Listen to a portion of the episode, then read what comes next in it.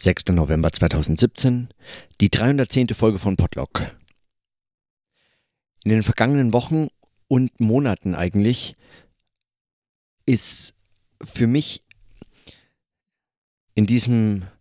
in diesen täglichen Notizen ein wie so ein eine Art ähm, also Kern würde ich nicht sagen, aber es ist sozusagen eine, ein, ein, ein dynamischer so einen Prozess angestoßen, der sich jeden Tag fortspinnt, in jeden Tag neuen Arbeitsnotizen und Gedanken, die so gesprochen, dann für mich nicht nur nicht einfach irgendwie die Summe des Tages oder so etwas wie das Fazit oder sowas wäre, sondern die jeden Tag neu für mich ein, ein Arbeiten, eine Auseinandersetzung darstellen, die die sozusagen in dem zur Sprache bringen selbst und in dem Hören dabei. Es, es fällt, also es fällt mir schwer, das anders als, ähm, als, als schon in den vergangenen Wochen äh, zur Darstellung oder zur Sprache zu bringen. Aber ich, ich äh, merke einfach, wie dieses, dieses Arbeiten auch ein anderes Arbeiten informiert. Also sagen die tägliche Praxis und die Art und Weise, wie, wie sich mit einem solchen Sprechen dann anderes, zum Beispiel Schreiben, Lesen, aber auch Gespräche mit Kollegen und Freunden, wie sich das anders verbindet, also oder auch verbinden lässt. Wie, wie mein, mein Blick auch ein anderer wird, und zwar ganz bewusst gesagt, der Blick ein anderer wird, insofern als dass mir immer mehr ein, ein Mangel des Hörens auffällt und ein, und ein Bedürfnis auch nach so einem, einem sprechenden Zugang zu etwas, äh, einem es sich ersprechen oder so, äh, in allen möglichen anderen Kontexten klar wird. Also auch, äh, sagen, auch ganz visuelle äh, äh, Eindrücke, die man so den Tag über sammelt oder dem man äh, den Tag über so begegnet werden für mich nochmal anders, nämlich eigentlich als eine, auch eine nach einem solchen, ach, nach einem solchen Besprechen oder sich ersprechen, einem solchen sprechend und hörenden Zugang nochmal anders deutlich. Und auch meine, sagen, die Podcasts, die ich täglich höre oder die ich so regelmäßig höre, je nachdem wie oft sie erscheinen, auch diese Podcasts sind, äh, verweben sich nochmal so ganz anders verweben sich nochmal so ganz anders, habe ich den Eindruck, mit, mit äh, so den Arbeitsprozessen, die sich, die sich so finden lassen. Und im Schreiben entsteht dann so eine Art von, ähm, äh, von einer, äh, sagen, also ich hätte mein, also ich hätte zwischendrin angenommen, dass ich, dass das Schreiben dadurch irgendwie fixierter werden könnte. Ja, also, äh, dass man, dass es einem zu starr ist und man sich äh, vielleicht, dass ich mich nach, nach einem Sprechen sehen würde, statt eines Schreibens. Aber ich habe den Eindruck, es, es informiert eigentlich ein Schreiben eher, als dass es sich auch als ein Schreiben ermöglicht, das dann dass dann ein, ein, einem sprechenden Notieren ähm, sozusagen nicht scheut, ähnlich zu werden oder so ähnlich. Ich weiß nicht, wie man, wie man das anders sagen kann. Also ohne dass es deswegen umgangssprachlich ist, aber man hört den Klang der, der Worte mit, wenn man, wenn man schreibt, äh, wenn man sich daran gewöhnt hat, äh, dies, diesen, diesen Arbeitszusammenhang sowieso zu sprechen und zu hören. Und ein solcher Umgang mit Sprache auch im Schreiben, also nicht nur im Sprechen, sondern auch im Schreiben, äh, scheint mir etwas, was sagen noch eine eine wie so eine praktische Dimension äh, vermittelt. Ein, eine Handlung, ein, ein, wie so eine, eine, es ist fast, als wäre es sagen, es, es scheint mir fast, als wäre das so eine zusätzliche Dimension, etwas, was untergeht, wenn man es nicht explizit pflegt. Und was ich heute notieren wollte, war unter anderem ein großartiger Fund, den ich in dem Manuskript von Jens Schlieter gefunden habe, das ich in den vergangenen äh, Tagen und Wochen immer wieder gelesen habe. Und, äh, und er schreibt hier über den Begriff der Erfahrung und seiner Bedeutung, in dem Fall jetzt äh, sozusagen für religiöse Erfahrung und ihre Bedeutung für das Leben derjenigen, die es erfahren und, äh, und, und so fort. Es geht um äh, Nahtoderfahrung, in dem Fall ganz äh, spezifisch, aber das ähm, ist äh, für meine Notizen erstmal irrelevant, denn was ich hier neu entdeckt habe, für mich äh, wichtig war, war die äh, Begriffsherleitung, die etymologische Herleitung von Erfahrung als Experience im Englischen als ein als ein Experiri aus, aus dem Lateinischen und Griechischen, was so viel heißt wie zu versuchen, zu testen, also tatsächlich so ein übendes Element bereits drin hat und von der Wurzel periri, was so viel heißt wie etwas riskieren, beziehungsweise äh, also ein Gefahr durchquerend. Also dieses zusammenzudenken, Erfahrung als ein, als ein, was im Deutschen äh, auch noch mit drinsteckt, also die Gefahr in der Erfahrung. Dieses Riskante und dieses zugleich Versuchende, dieses Experimentelle, was äh, ebenfalls von, von dieser Erfahrung, von dem Erfahrungsbegriff im Englischen noch mal sehr viel stärker, äh, aber dann auch, auch, sagen, auch im Deutschen noch zu erkennen wäre. Dieser Zusammenhang scheint mir für, für einen solchen, für einen solchen sich zu ersprechenden Zusammenhang nochmal entscheidend. Also das zu, das zu lesen und zu hören, sich vorzustellen, das brachte mir nochmal heute so, so ganz andere Zusammenhänge. Ich meine, wie oft habe ich in solchen Gedanken äh, über die Gefahr und diese Brüchigkeit und das einem immer zu entgleiten drohende im Sprechen und die Themen, die verloren gehen und die Bezüge und, und dieses eigentlich riskante eines solchen Arbeitsgedächtnisses eines solchen ständig sich in seinen Bezügen neu wieder äh, weiter spinnenden und zugleich erhalten müssenden äh, Gedächtnis, das sich im Sprechen, im Hören dann von einem zum anderen trägt, aber, ähm, aber eigentlich ständig immer alles riskiert, nämlich jederzeit einen Abbruch riskiert und ein Denken, das sich die ganze Zeit und ständig in einer solchen Form zur Sprache und dann zum Hören bringt und, und sich ständig wieder sagen, ins Stolpern und ins, und ins Stottern und Abbrechen bringt. Ein, eine, solche, eine solche Überlegung zu einem Erfahrungs, zu, zu einer zu einer Erfahrbarkeit wäre, würde ich sagen, nochmal ein neuer Zugang zu etwas, was man wissenschaftstheoretisch oder äh, ganz wissenschaftspraktisch als ein als eine Form von Empirie bezeichnen kann, und zwar eine Empirie äh, des Theoretischen. Und zwar also eine Empirie des Denkens als eine zur Erfahrung bringen eines, und sagen, eine, eine Gefahr des riskanten, durch Gefahr durchschreitenden Denkens, das im Sprechen nochmal eine ganz andere, nicht eine ganz andere Gefährlichkeit, aber dann doch zumindest eine andere Erfahrbarkeit äh, sagen, provoziert. Und zwar eine, und das schließt dann dieses zusammen mit den Überlegungen der letzten Tage, zusammen mit einem Charakter des Experimentellen, des Versuchs. Und als Projekt hat es begonnen, aber zugleich sagen, ist, finden sich erst jetzt für mich die Bezüge und Zusammenhänge zwischen eben diesem Projekt, dem Sprechen, dem darin aufscheinenden Riskanten und und dann schließlich dem, dem Experimentellen als dem Versuchenden, das in diesem Begriff der Erfahrung, der Empirie, des, des durch Gefahr durchschreitens, des Versuchens und durch Gefahr durchschreitens, also dieses,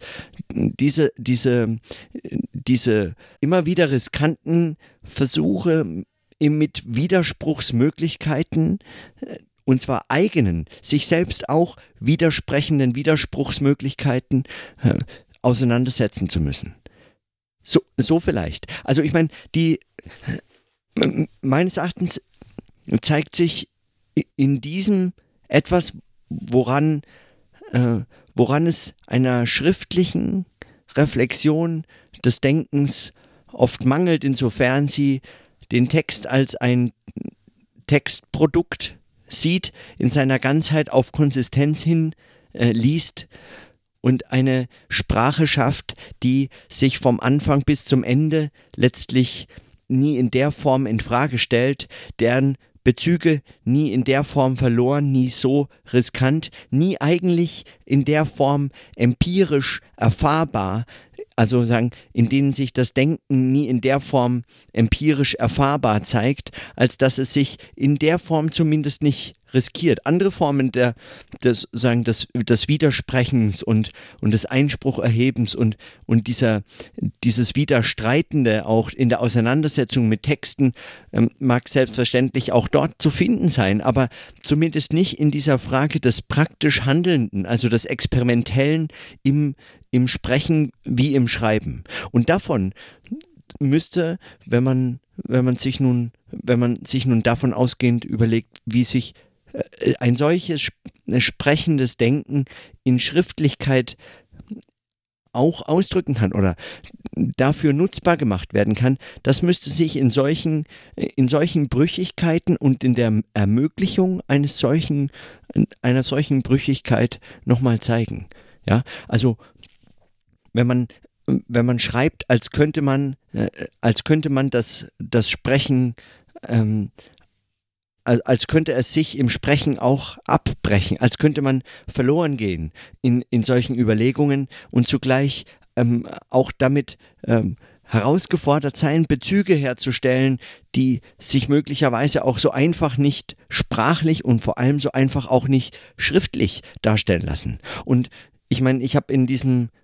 in diesen Notizen schon oft Avanesians äh, Herangehensweisen ähm, an, an solche unähnliche Probleme beschrieben, also ähnliche, äh, dieses jetzt nicht gerade, aber ähnliche Probleme beschrieben, äh, wenn ich, wenn ich darüber gesprochen habe, wie er in Überschrift oder in Miamification also mit Text umgeht, der, der so einfach so nicht in diese lineare Form gebracht und eigentlich schneller geschrieben werden muss und auch in dieser Auseinandersetzung mit einem Publikationsprozess, der ein solches ähm, eigentlich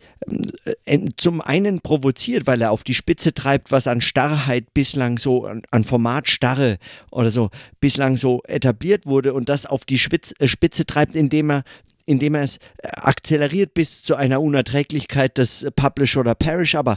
äh, aber dennoch man eigentlich damit herausgefordert wird, etwas in Frage zu stellen, was, ähm, was einem als Standard oder so äh, bislang selbstverständlich geworden zu sein scheint, was aber lange nicht die Möglichkeiten von Schrift ausschöpft. Also Schrift kann, kann ganz offensichtlich, also ein kleiner Blick in, in äh, Belletristik oder Poesie zeigt das immer wieder. Und das sind nicht einfach Randblicke, sondern das ist etwas, was man, äh, was man sehr wohl auch für wissenschaftliche Praxis nicht nur einfach nutzbar machen kann, sondern was man sagen unter der, unter dem Hör- und Sprecherfahrungen eines riskanten äh, eines riskanten Denkens als Handeln, als sprechendes Handeln, sagen, so ich zumindest in dem, äh, sagen, so meine Überlegungen zurzeit im, in diesen, in diesem Zusammenhang, was man sich unter einem solchen, unter einem solchen äh, empirischen, äh, sagen, hätte ich auch nicht äh, für möglich gehalten, dass ich mal so ein Argument für Empirie äh, formulieren kann. Aber unter solchen, ähm, unter solchen, äh, unter solchen em, sagen, empirischen Gesichtspunkten hin, man einen solchen ästhetischen, sprachästhetischen ähm, eine solche sprachästhetische Lektüre und ein, ein aktives in solchen sprachästhetischen Fragen auch verstricktes Schreiben noch stärker zu entwickeln trachten sollte, ohne es sofort als eine eigentlich in der Wissenschaft äh, überflüssige, wenn nicht sogar schädliche Art der, äh, sagen der, des, der, des Hobbys oder so, äh, eine Art äh, äh, Sch Schnörkelei oder so abzutun, die eigentlich an der Sachlichkeit des wissenschaftlichen Denkens und Arbeitens und ihren Ansprüchen vorbei äh, zielt oder sogar eben das verhindert. Aber nein, ich würde sagen, in einem solchen empirischen in einem solchen empirischen Sinne, also empirisch als im Sinne durch Gefahrschreitens und des Experimentellen, des Versuchens. Und zwar Versuchen und jetzt weitergedacht, nicht als einfach das in der Erfahrung Suchende der äh, wahren Realität da draußen in so einem positivistisch-sozialwissenschaftlich-empirischen Sinne, sondern empirisch als ein widersprechendes, den Gedanken von gestern aufgreifend, Freiheit als die Möglichkeit zu widersprechen, also auch des Einsprucherhebens. Also Erfahrung als ein, sagen, als als, dieses als diesen experimentellen Charakter stark machen, als einen solchen Begriff des experimentellen, des eingreifenden Beobachters, nicht nur Beobachters, sondern eben diesen, dieses Denken, äh, diese, diesen Erkenntnisprozess als ein, als ein Handeln und als ein, als, als eine, als eine Praxis zu verstehen, die eben genau in jenen Punkten, nämlich in, dem, in der Frage nach, der, nach dem Erfahrungscharakter als ein riskantes, als ein, als ein äh, sich der Gefahr aussetzendes, zugleich aber auch als ein die Freiheit fordern und voraussetzendes, als eine solche Auseinandersetzung verstehend, darin auch eine sagen, eine ästhetische Dimension zu erkennen der wissenschaftlichen Arbeit und des Denkens, und zwar eine ästhetische Dimension als ein so ein als ein eigentlich schöpferischen, sich auseinandersetzenden äh, Welt in Erfahrung und Anschauung, in Gefahr und Reflexion, in diesen, äh, in diesen, in diesen schlaufenden Bewegungen, die dem sprechenden Denken auch äh, formal ähnlich sind, aber,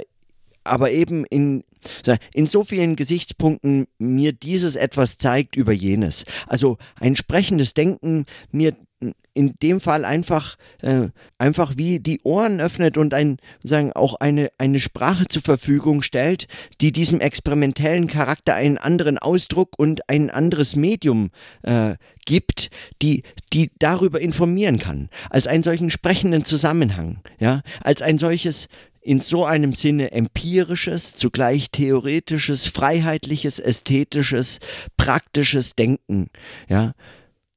vielleicht in, in solchen, was das für Konsequenzen hat, auch da bin ich nach wie vor, ja, ich, ich weiß, am Ende von manchen Notizen äh, bleibt mir nicht mehr als zu notieren, dass mir die Konsequenzen noch nicht äh, klar sind, dass ich das noch nicht absehen, abhören kann. Ich, ich habe das noch nicht, äh, das habe ich noch nicht, ähm, also das ist auch nicht zu Ende zu denken, aber das ist sozusagen äh, selbst noch weiter zu entwickeln. Aber diese Entwicklung ist zumindest das äh, wird mir immer klarer, eine eben das, des experimentellen, Sprechen, Schreibenden Denkens, dass sich einer solchen freiheitlichen, also auf Freiheit, sagen, Freiheit voraussetzenden und auf Freiheit zielenden, empirisch-theoretischen Zusammenhangs versteht. Ich meine, das müsste man vermutlich jedes Mal hinzufügen, dass mit Empirie damit etwas anderes gemeint ist, sicherlich etwas anderes gemeint ist als die meisten sozialwissenschaftlichen Empiriebegriffe, die in einer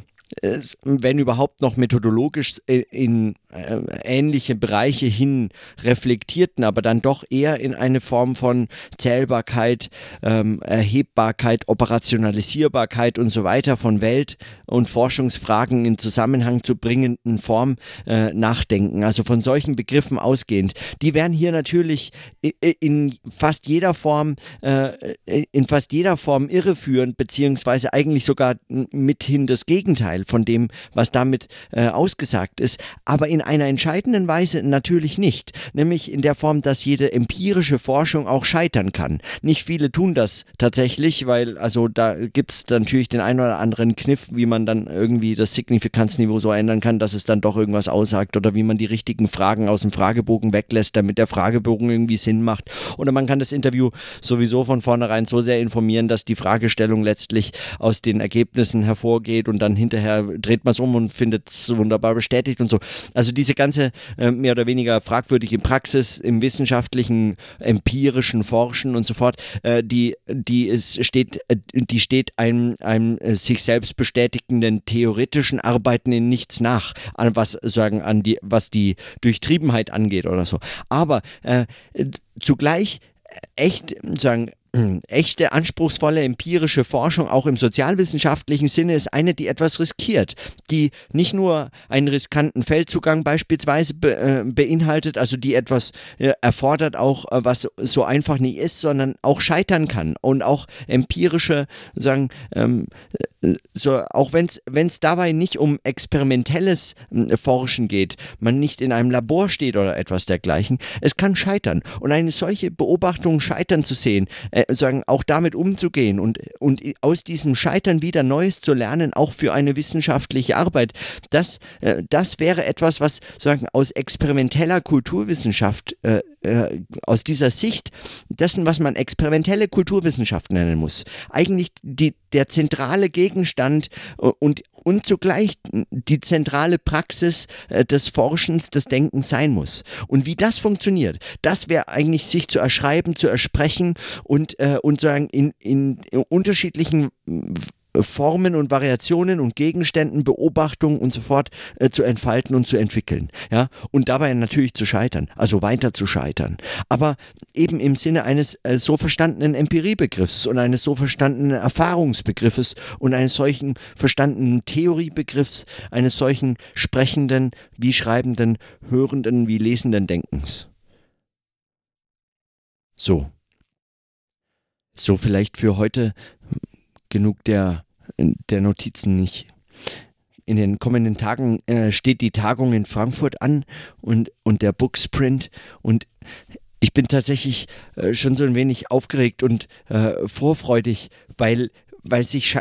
weil sich einfach für mich nicht ganz erklärlich und nicht ganz nachvollziehbar, vielleicht irgendwann mal in der Retrospektive irgendwie anders darstellbar oder so, oder mir plausibler, aber doch das eine zum anderen Thema so sehr fügt und solche Arbeitsprozesse plötzlich mit inhaltlichen Fragen sich in so sonderbarer Weise zu verbinden scheinen, dass mir das ähm, vorher aus, aus meinem Thema sich hat niemals so darstellen können, als hätte ich das niemals absehen können. Und auch das ist meines Erachtens drückt aus eigentlich diesen Vermittlungs-, Verwebungs-, Vernetzungszusammenhang, der so im sprechenden Denken Gegenstand der Reflexion auch ist und nicht nur Form. Ja, aber es, es drückt sich sozusagen darin ein Zusammenhang, ein Arbeits- äh, und Denkzusammenhang aus,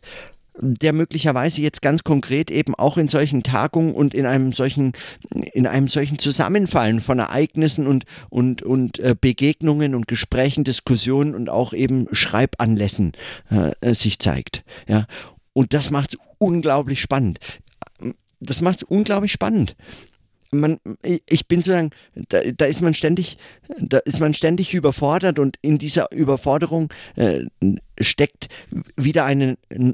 stecken so viele Chancen drin zu scheitern und so, äh, so viele Chancen in, in diesem empirischen Sinne von heute, so eine, äh, so eine Chance äh, der, äh, des, des Versuchs, des Experimentellen, also eines, eines, äh, eines